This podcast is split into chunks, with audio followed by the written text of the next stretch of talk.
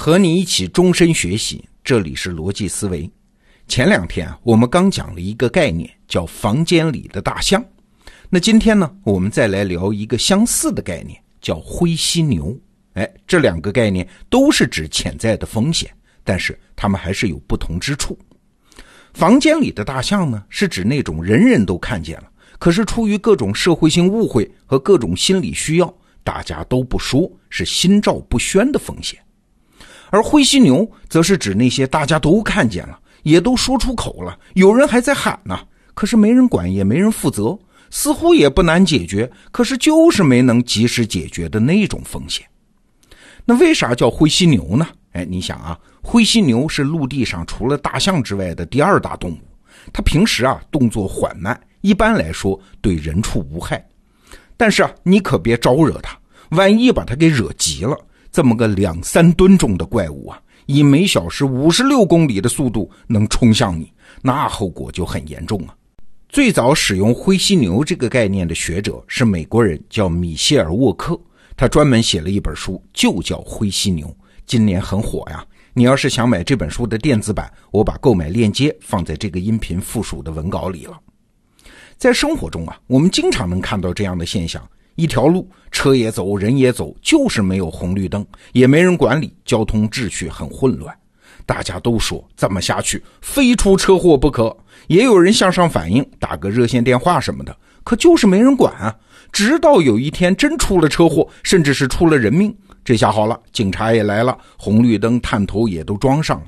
那你说早干嘛去了？非要等到出事才有人管？嘿嘿，这其实就是一头典型的灰犀牛。在企业界，我们用常识就能知道，在倒闭的公司中，百分之九十九以上不是因为什么黑天鹅而失败的，而是一些非常常见的问题，像管理失误啊、产品质量不过关啊、服务不好啊等等。这些公司的缺点，每个身在其中的人都心知肚明，甚至公司也是大会小会大声疾呼的要解决这些问题，但是就是没有人能去解决它啊！这也是一头灰犀牛。好了，现象如此，那该怎么应对呢？有人就提出了应对灰犀牛的六条原则：首先，承认危机；其次，确定每个灰犀牛事件的轻重缓急，有的放矢；第三，一定要行动，不要指定计划；第四，不要浪费危机，要利用危机去改变；第五，要站在顺风处，及时发现危机；第六，要有全局观。刚才说的这六点解决方案听起来都对啊，但是有点好像说你骄傲了你就谦虚点嘛，你学习退步了你就用功点嘛。对是对，但是不解决问题呀。如果这么简单，那灰犀牛就不是灰犀牛了，也不可能有这么多人栽在他手里了。从整个人类社会的角度来说，想轰走灰犀牛，我是比较悲观的啊。其实几乎是不可能的事儿，因为它的根源还是人性嘛。但是从个人躲避风险的角度来说，轰走灰犀牛还是会有一些方法。我们首先要问一个问题：一头灰犀牛它是怎么逐渐长大的呢？话说啊，飞机涡轮机的发明者德国人帕布斯海恩曾经提出过一个著名的海恩法则，就是说每一起严重事故的背后必然有二十九次轻微事故、三百起未遂先兆以及一千起事故隐患。这海恩法则就是在告诉我们，灾难不会随意发生啊，它是量的积累的结果。每次灾难必然包含着大量的人为错误。那在被灰犀牛撞倒之前，我们肯定是错过了上千次的预警啊。那为什么我们一直没有注意到它呢？我们先来看个例子啊。话说有一位王牌飞行员，一辈子没有误过航班。那这天早上呢，正好赶上机场有雾，不算太大，能凑合着飞。副驾驶就问他：“要不咱们飞吧？”飞行员一想，安全第一嘛。现在是早上，等会儿太阳升起了，雾会散的。半个小时之后，太阳升起了，可是雾呢，反而变得更大了。飞行员一看，那不行，再不飞，机场就要关闭了。我一生没有误过航班，这光荣记录可不能没戏了呀！啊，马上飞。在跑道上滑行的时候，雾变得更重了，飞行员只好加速。恰好呢，前面有一辆加油车，那按照规章啊，飞机必须停下来。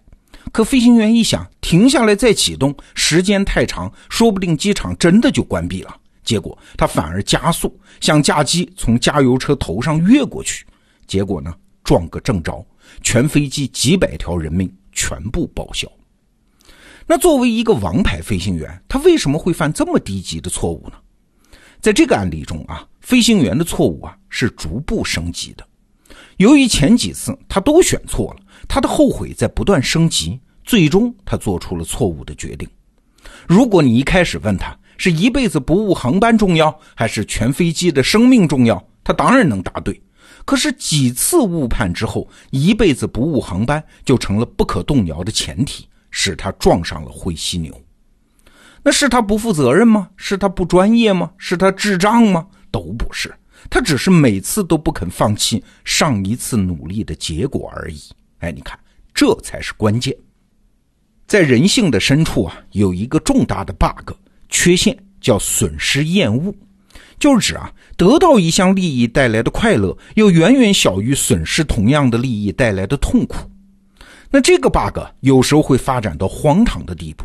我们来举个例子啊。假如你问一帮接受调查者一个问题：假如你得了癌症，有款新药可以治愈这个病，但是有风险哦，有百分之二十的人这个药吃下去就死了，那你吃吗？嘿嘿，你放心，绝大多数人选择不吃。但是同样的问题，你换一个问法：假如你得了癌症，有一款新药可以治愈百分之八十的人，但是此外的人会死，你吃吗？哎，你放心，绝大多数人选择会吃。你看这两个问题基本上是一样的，但是得到的答案相反。原因是啥？很简单，在前面的问题中，我们强调的是失去什么；而在后面一个问法中，我们强调的是获得什么。理解了这一点，你就会明白为什么我们通常会放任风险的累积啊，放任灰犀牛长大呀。风险在增长的过程中，我们规避这些风险，当然会有潜在的收益。但是别忘了，其实我们也有损失啊。比如处理风险总会有麻烦吧？我们对现状非常适应和熟悉了，改变起来总会有点不适应吧？等等，这都是损失啊。根据我们刚才讲的那个损失厌恶的原理，人类是天然无法评估损失和收益之间的关系啊，总是倾向于高估损失，低估收益。所以啊，风险总是不可避免的在积累嘛，而摆脱风险的那些明智行动总是显得那么少嘛。我们生活中会有很多这样的经验啊，比如说一个行业、一个单位明显在走下坡路，但是不是里面的每一个人都会及时辞职另谋生路的。他们是明知道大厦将倾，但是总觉得现在辞职有各种舍不得、感情的、利益的各种因素，他会跟你讲上一大堆。这不就是在等灰犀牛撞上自己吗？人同此心，心同此理呀。那从个人的角度来说，怎么赶走灰犀牛呢？其实根据刚才的分析，就是要能跳出收益和损失之间的比较，从置身事外的角度再来做选择。那这话怎么讲呢？我们来举个例子啊。假如你看中了一件一千块钱的商品，不管是服装还是电子产品，总之心里长了草了，非常想买。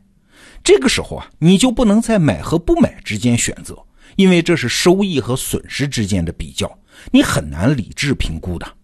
你可以假想，假设一千块钱和这件商品同时放在我面前。只能选其中一样，我会选择哪一样呢？哎，这就是置身事外的角度来做选择，这个时候做出来的决策就会理智得多啊。